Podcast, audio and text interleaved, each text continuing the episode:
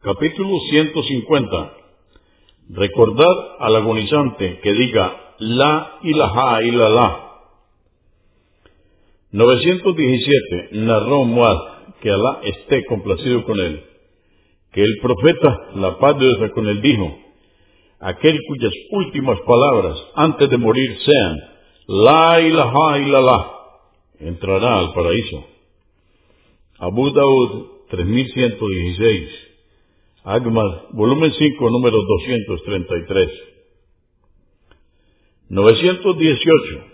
Narró Abu Said al-Yudri, que Alá esté complacido con él, que el profeta, la paz de con él, dijo, recordarles a quienes estén próximos a morir, que digan La ilaha illallah.